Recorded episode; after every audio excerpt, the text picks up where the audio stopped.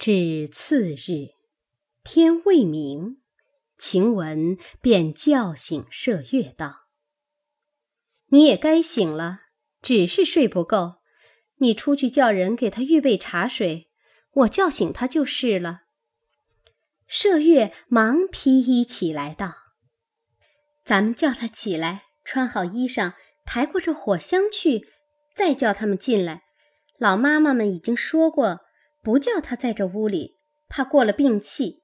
如今他们见咱们挤在一处，又该唠叨了。”晴雯道：“我也是这么说。”二人才叫时，宝玉已醒了。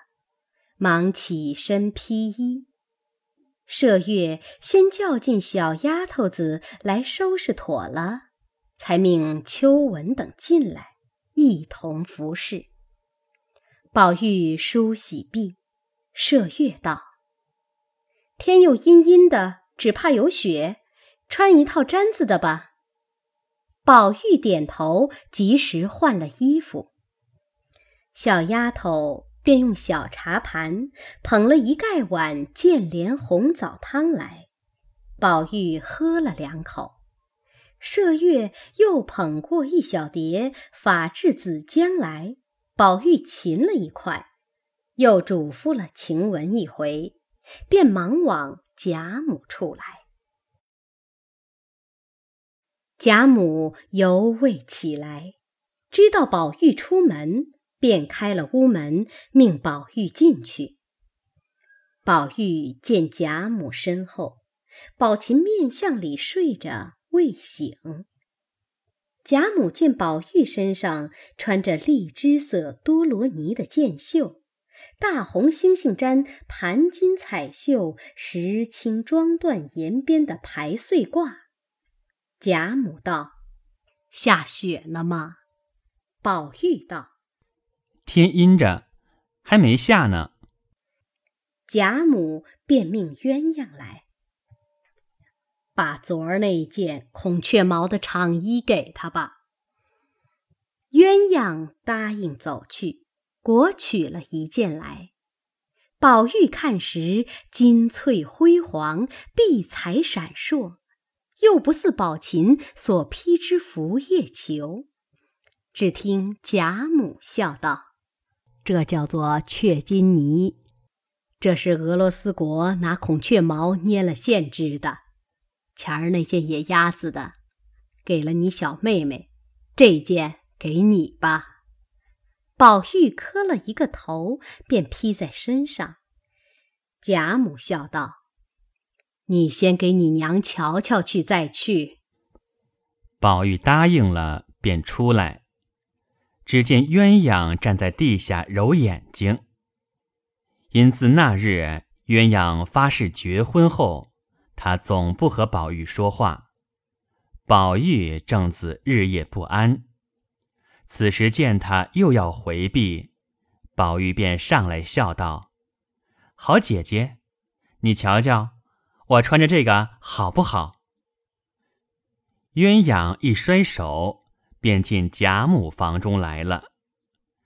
宝玉只得到了王夫人房中，与王夫人看了，然后又回至园中，与晴雯、麝月看过来，回复贾母说：“太太看了，只说可惜了的，叫我仔细穿，别糟蹋了。”贾母道：“就剩了这一件，你糟蹋了，也再没了。”这会子特给你做这个，也是没有的事。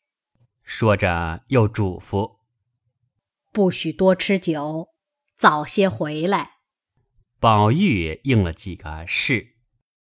老妈妈跟至厅上，只见宝玉的奶兄李贵、王和荣、张若锦、赵义华、钱起、周瑞六个人。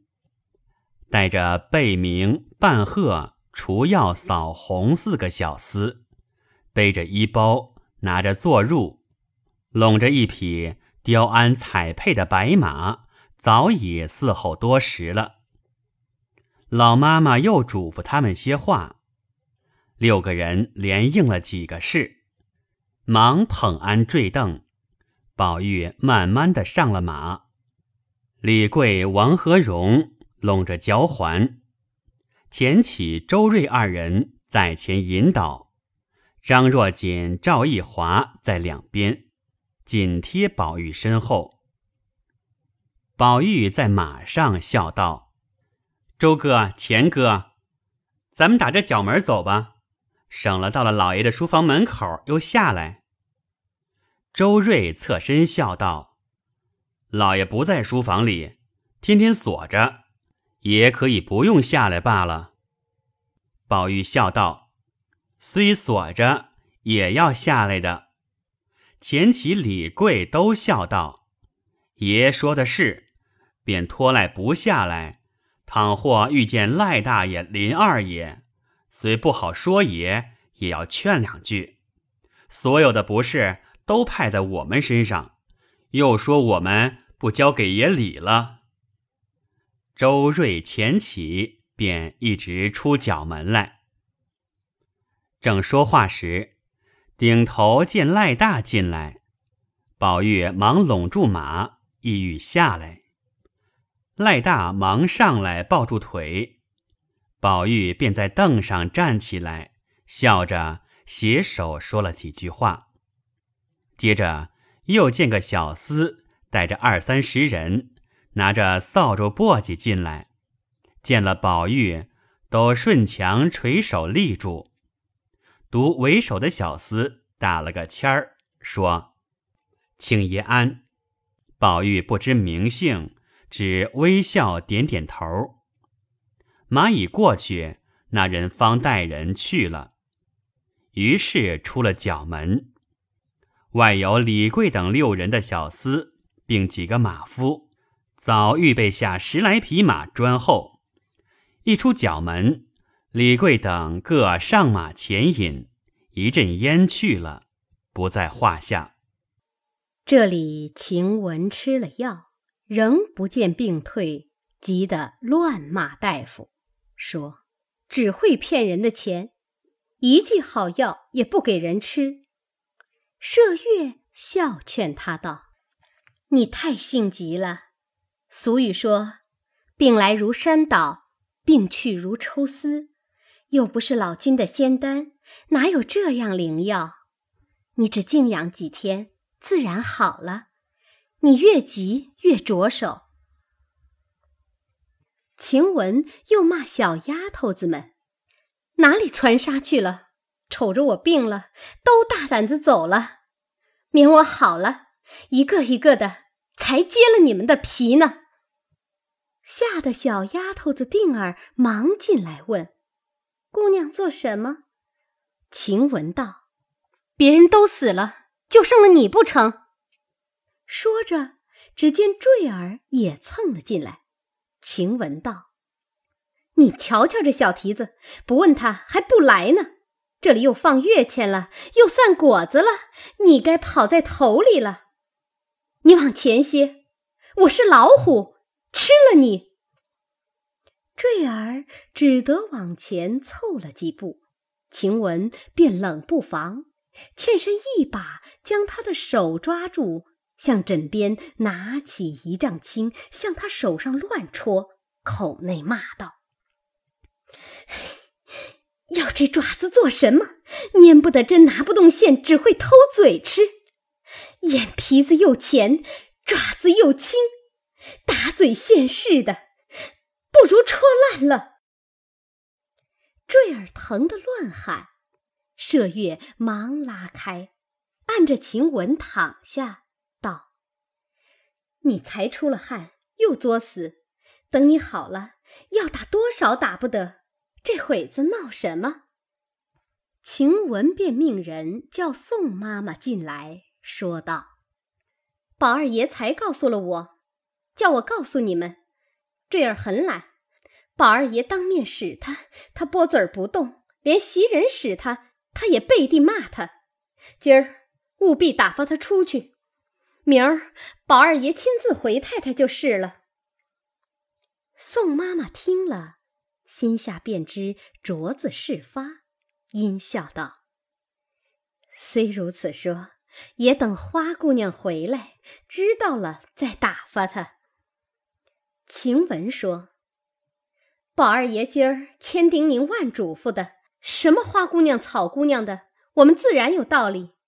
你只依我的话，快叫他家的人来领他出去。”麝月道：“这也罢了，早也是去，晚也是去，早带了去，早清静一日。”宋妈妈听了，只得出去，唤了他母亲来，打点了他的东西，又见了晴雯等，说道：“姑娘们怎么了？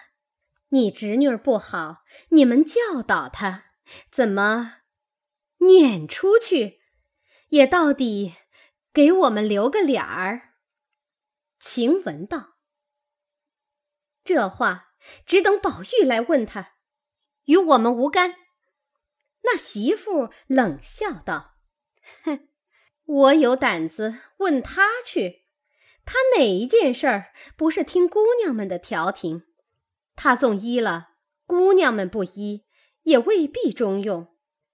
比如方才说话，虽背地里姑娘们就直叫他的名字，在姑娘们就使得，在我们就成了野人了。”晴雯听说，越发急红了脸，说道：“我叫了他的名字了，你在老太太、太太跟前告我去，说我也，也撵出我去。”麝月道：“嫂子，你只管带了人出去，有话再说。这个地方岂有你叫喊讲理的？你见谁和我们讲过理？”别说嫂子你，就是赖大奶奶、林大娘也得担待我们三分。便是叫名字，从小直到如今，都是老太太吩咐过的，你们也知道的。恐怕难养活，巴巴的写了他的小名，各处贴着，叫万人叫去，为的是好养活。连挑水、挑粪、花子都叫的，何况我们？连昨儿林大娘叫了一声爷，老太太还说呢。此是一件；二则我们这些人常回老太太太太的话去，可不叫上名儿回话，难道也称爷？哪一日不把宝玉两字叫二百遍？偏嫂子又来挑这个了。过一天嫂子闲了，在老太太太太跟前听听。我们当着面儿叫他，就知道了。嫂子原也不得在老太太太太跟前当些体统差事，成年家只在三门外头混，怪不得不知道我们里头的规矩。这里不是嫂子久站的，再一会儿不用我们说话，就有人来问你了。有什么分正的话，且带了他去。你回了林大娘。叫他来找二爷说话，家里上千的人，他也跑来，我也跑来，我们认人问姓，还认不清呢。说着，便叫小丫头子拿了擦地的布来擦地。那媳妇听了，无言可对，亦不敢久站，赌气带了坠儿就走。宋妈妈忙道。怪到你这嫂子不知规矩，你女儿在屋里一场，临去时也给姑娘们磕个头，没有别的谢礼，他们也不稀罕，不过磕个头尽心罢了。怎么说走就走？坠儿听了，只得翻身进来，给他两个磕头，又找秋纹等，他们也并不睬他。那媳妇唉声叹气，口不敢言，抱恨而去。晴雯方才又闪了风，着了气，反觉更不好了。翻腾至掌灯，刚安静了些，只见宝玉回来，进门就害声顿足。麝月忙问缘故，宝玉道：“今儿老太太。”欢欢喜喜的给了这件褂子，谁知不妨后金子上烧了一块，幸而天晚了，老太太太太都不理论。一面脱下来，射月桥时，果然有直顶大的烧眼，说：“哎呀，这必定是手炉里的火蹦上了。这不值什么，赶着叫人悄悄拿出去，叫个能干织布匠人织上就是了。”说着，便用包袱包了，叫了一个妈妈送出去，说：“赶天亮就有才好，千万别给老太太太太知道。”婆子去了半日，仍旧拿回来，说：“不但织补匠能干裁缝绣匠，并做女工的，问了都不认得这是什么，都不敢揽。”麝月道：“这怎么样呢？明儿不穿也罢了。”宝玉道：“明儿是正日子，老太太太太说了，还叫穿过这个去呢，偏头一日就烧了。”岂不扫兴？晴雯听了半日，忍不住翻身说道：“拿来我瞧瞧吧，没那福气穿就罢了。”说着，便递与晴雯，又移过灯来细瞧了一瞧。晴雯道：“这是孔雀金线的，如今咱们也拿孔雀金线。”就像借线似的，借密了，只怕还可混得过去。麝月笑道：“孔雀线现成的，但这里除你，还有谁会借线？”晴雯道：“说不得，我正命罢了。”宝玉忙道：“这如何使得？才好了些，如何做的活儿？”晴雯道：“不用你歇歇遮遮的，我自知道。”一面说，一面坐起来，挽了一挽头发，披了衣裳，只觉头重身轻，满眼金星乱蹦，时时撑不住。待不坐，又怕宝玉着急，少不得狠命咬牙挨着。便命麝月只帮着拈线，晴雯先拿了一根笔一笔，笑道：“这虽不很像，若补上也不很显。”宝玉道：“这就很好，哪里又找俄罗斯国的裁缝去？”晴雯先将里子拆开，用茶杯口大小的一个竹弓钉绷在背面。